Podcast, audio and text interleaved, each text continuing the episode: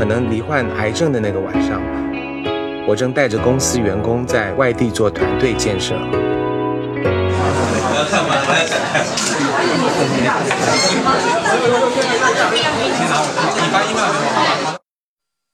第三天我才有飞回台北。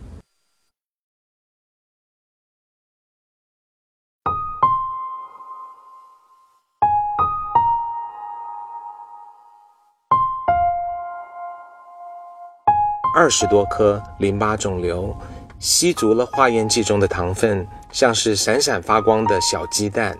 我感觉死神在家门外游荡，每一分钟都度日如年。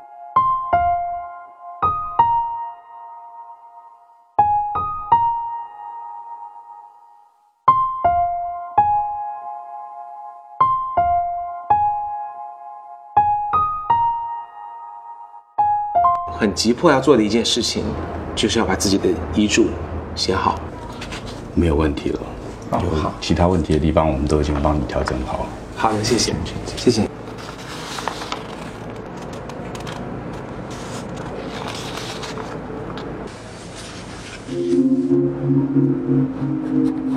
其实手在这边写已经是非常机械化的，整个人就想的是，啊、我的一生就这么结束了吗？啊、我一方面又要怕写错，但是另一方面又很担心自己的病情，想我是不是还要再多找几个大夫，所以整个脑子就像几乎要爆炸一样的。当生命的红灯亮起，曾经的执念顷刻间烟消云散，一切身外之物都如潮水般迅速后退。我独自看着所剩无几的寂静沙滩，陷入日复一日的沉思。这不是世界对我的审判，也不是病魔对我的刑罚，而是一个站在生死边界的人对自己的无情剖析与彻底忏悔。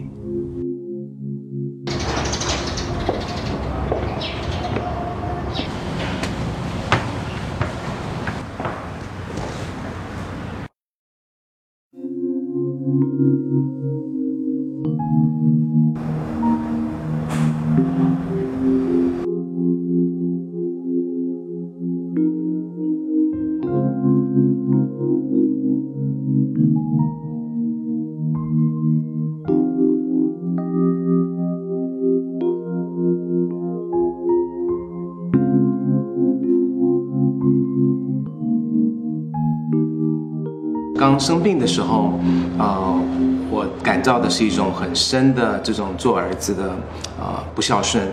当他在世的时候，并没有更深的去认识他，也没有让他有机会更深的认识我。因为我是出生在一个非常传统的家庭，呃，父亲是不多话的，他就肩负着养着七个儿女的责任，所以他是非常勤奋辛苦的工作，然后又不善言语，所以在他在生的时候，我并没有很多机会来去更深的认识他。呃，现在回想当时，呃，其实他是用他很特殊的方法来一直引导着我。啊、他跟我母亲是很不一样。我母亲是啊、爱憎分明，然后他爱你就会直接告诉你他爱你，但是我父亲，他是他是不这么讲的。嗯，我也记得我呃小时候就有一次，呃犯了比较大的错误啊、从我父亲那偷钱，啊、然后后来怕被抓到，就把钱扔到一个墙与墙的这个夹缝中了。啊、我到今天还记得他的身影啊、搬着个梯子，拿了一个长竹竿，然后用胶纸试着把那一张钞票啊、捡回来。但是我父亲当时只是问我说：“你现在有什么感觉？”说：“对自，我说是对自己挺失望的。”那他说：“那希望以后你不要再让自己失望了。”那么这一句话虽然是很轻轻的一句话，但是我就会牢记在心。我就每次去看我父亲的时候，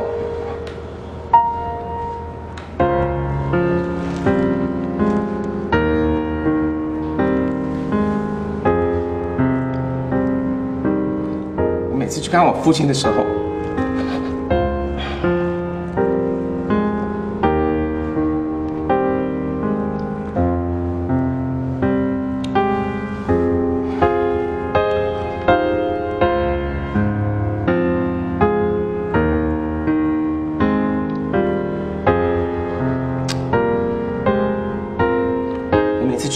的时候，我就会在想，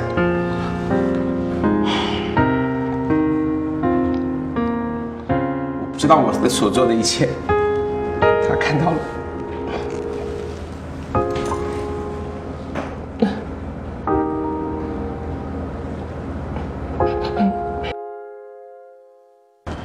如果我父亲他在天上看到了我做的一切，不知道他是不是会满意。然后我就会开始想到说，我给中国青年的七封信，我认为是一定的程度，可能就是我父亲在啊上天对我的一种引导。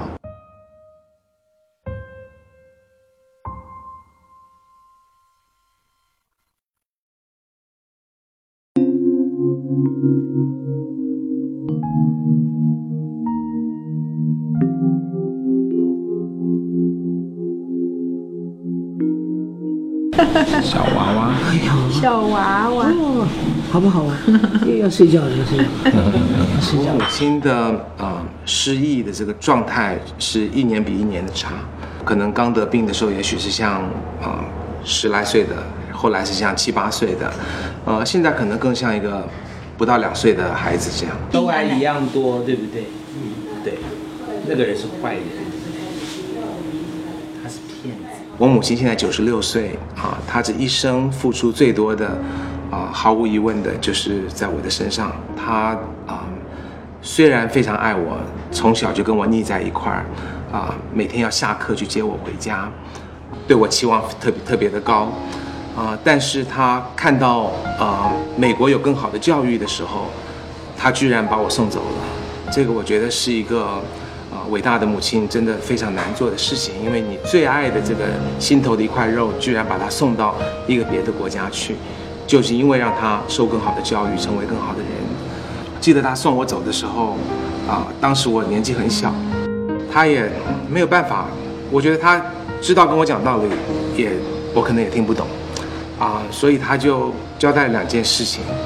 我记得在飞机场的时候，他说，弟弟，他就这么称呼我的。弟弟，你去了美国以后呢，就是要求两件事情。第一个要娶个中国人老婆。第二个，每个星期写一封家书。我本来以为我母亲会有各种这种什么，呃，家国大事的事情要交代我，非常沉重。但这两个我就痛快的答应了。那一直到了我 大学毕业之后，我才真的了解他的苦心。我觉得他希望我娶个啊这个华人或者中国的老婆的话，他他的心中是知道在这样的家庭成长的，啊很多异国恋爱可能会带来各种的问题。他也知道我的父亲是多么的爱他的故乡，啊，然后他也希望我也许有一天会搬回这边来。另外的话，让我每个礼拜写一封家书，啊，后来我写了才知道，他是要求我写满的，因为我们从从小都很节节俭。啊，那当时还不不用信封跟啊信纸，当时叫做用的是邮简，每个邮件他都希望我密密麻麻的把它全部写满，这样才不浪费我们的邮费。但是写完写完之后呢，他会每一个字逐字的去圈点，然后把每一个错字告诉我，这样才确保了我在美国长大不会忘记了中文，而且更对他来说更痛苦煎熬的一件事情，就是每年要花半年的时间来美国陪我读书。到了美国。啊，那个时代，啊，电视上没有任何中国的节目。我母亲在那时候，每天早上在家里一台一台的看。她其实每天就只有一个节目，她能够看得半懂不懂。那个节目叫做《The Price Is Right》，基本上是在上面猜物价，猜这个白菜、罐头、玉米，啊，这个啊洗发精啊的价钱。这是她唯一一天能看懂的。我觉得。就是母亲对我所付出的一切啊，从我的出生到我的长大，到去美国陪我读书啊，我不能想象任何一个母亲能够牺牲放弃这么多。为什么不能在我母亲还有记忆的时候，告诉她我是多爱她，告诉她我。多多么的感谢他为我付出的一切。如果说母子之间，他他做到了一百分，我最多也只有勉强及格。那这个是我的一大的遗憾。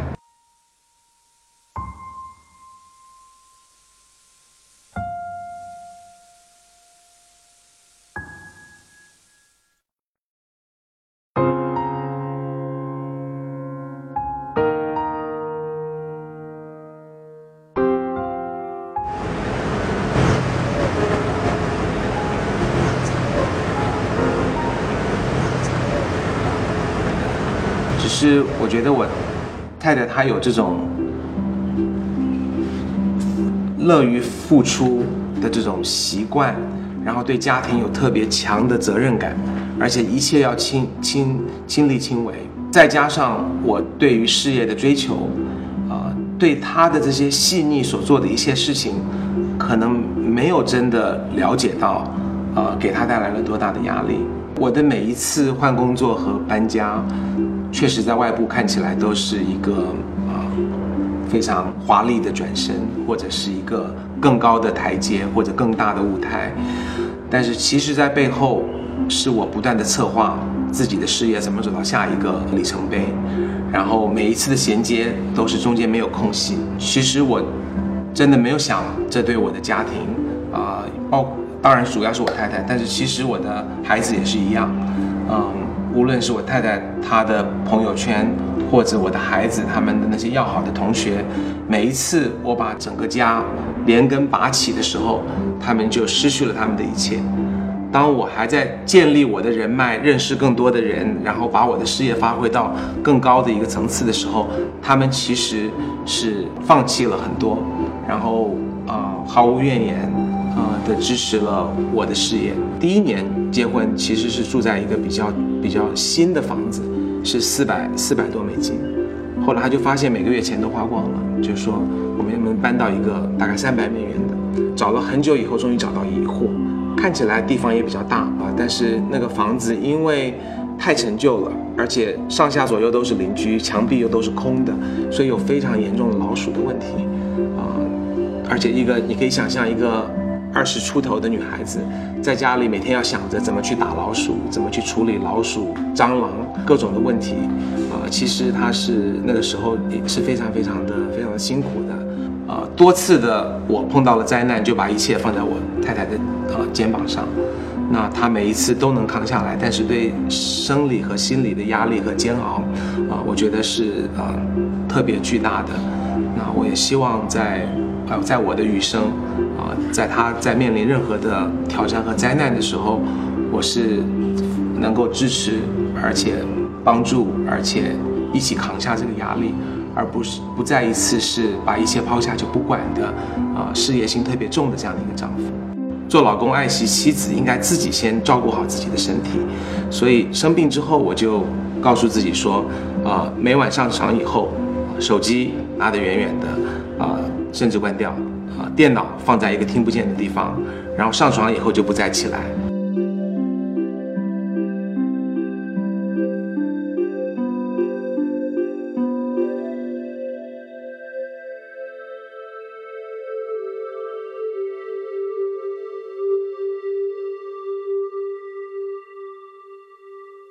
我在过去的十年没有给他足够的父爱，我怎么能够在这十八个月中，啊，在我没有化疗煎熬的时期，能够能够把它补足？他一直跟我们想要在身上做个刺青，这个刺青很简单，三个英文字母 try T R Y。我觉得他的这三个字 try，其实也是我自己的心中的一个刺青。是什么让一个十六岁的小朋友会要在自己做刺青的时候，不刺一朵花，不刺一个一颗心，不刺男朋友的名字，去刺出 try，是不是意味着他认为我们做父母的认为他这个孩子没有努力，没有勤奋，没有把功课好好，不如姐姐，还要自己继续的 try。我在跟他有一次交流的过程中，啊、应该交流还是比较不错，在谈说啊呃未来啊、高中毕业以后，过两年高中毕业以后，大学怎么样怎么样的。他突然停顿了，然后问我说：“爸爸，我想知道你你高中毕业会不会送我什么礼物？我说行啊，你高中毕业想要什么呢？是要照相机还是要什么东西都没有问题。然后其实物质的礼物我都不需要。他说，姐姐高中毕业读大学的时候，你给她写了一封信，我不知道我会不会有。所以当时我就觉得说，我这个爸爸真的是没有做的很很称职。如果我只有一个月的时间，我会希望花几天专注的陪我的小女儿做她最喜欢的事情，无论是去爬山、闻花、看天上的星星，吃一顿很美好的早餐，啊、也许是我做给她吃，像以前一样，或者也许我身体不好了，她做给我吃。这样。Yeah. Yeah. Okay,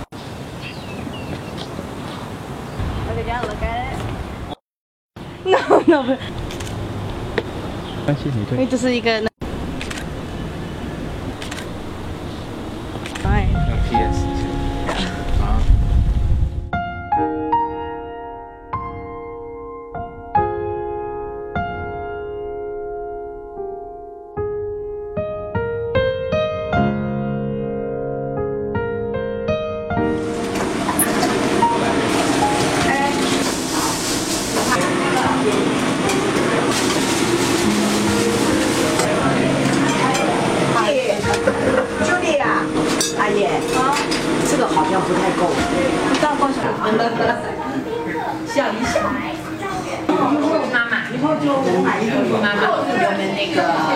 每个礼拜天他们都会来吃饭，好热闹，对不对？这里开心不开心？现在唱的好开心。我生病之后也有考虑到说，嗯，也许我的父亲已经不在人世了，我的母亲可能没有记忆了，啊、但是我的姐姐、我的太太，我还是可以弥补他们的。我会希望跟我的每一位亲戚、每一位好友，跟他们有一段时间能够，能够共度。我会希望我能够脸皮更厚一点，更直接的把心里的话告诉他们。彩姐没有接你。拿拿拿这个去啊！传到 USB 给爸爸。来，这也是你们的。菜在里面吗？在这儿小乖乖。生病之后，我也反思了很多事情。我们在做每一件的事情的之前，或者每一个人生巨大决定的时候，不妨就想一想，啊、如果我做的这件事情，别人也都做了，世界会不会因此变得好一点？不要去衡量多少，会不会好一点？不妨问问自己，这个是不是我心中告诉我我想做的事情？是不是符合我的梦想？是不是当你剥却一切的荣华富贵，剥却剥去一切的欲望啊、这个结果导向的这种这种啊啊啊狂妄的自自我衡量之后，啊、所剩下来的你的你自己的人心的本质和你的人生的意义的本质。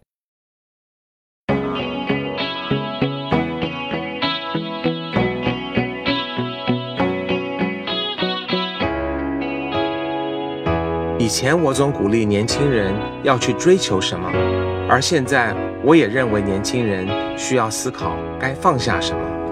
虚名如过眼烟云，洗去浮华，每个人对身边的印记才是真实的。现在我愿穿越虚无的影响力，做一个谦卑的筑梦者，以赤子之心为经线，用辽阔大爱为纬线，一针一线的编织梦想。我不知道自己还能活多久，我只求余生能够无愧于心，做一个有血有肉、有真情有大爱的李开复。任狂风